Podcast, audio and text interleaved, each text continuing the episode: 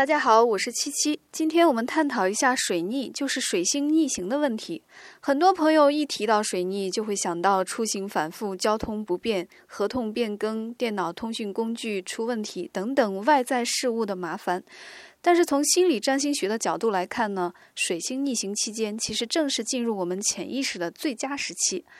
今年有三次的水星逆行，都是从水象星座逆行回风象，所以呢，请大家用直觉聆听我们内在的情感，让情绪引导我们去探索潜意识中的讯息。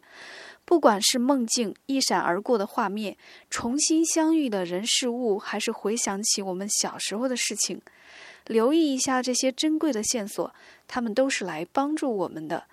所以，祝大家在水逆过后都有内在的收获。